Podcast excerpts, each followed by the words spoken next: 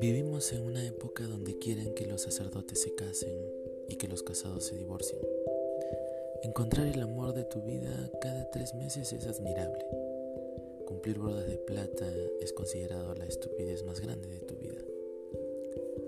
Una madre presta más atención a su celular que al crecimiento social y educativo de su hijo. Quieren que los heterosexuales tengan relaciones sin compromiso, pero que los gays se casen en la iglesia. Que las mujeres se vistan como hombres y que asuman papeles masculinos y que los hombres se conviertan en frágiles como mujeres.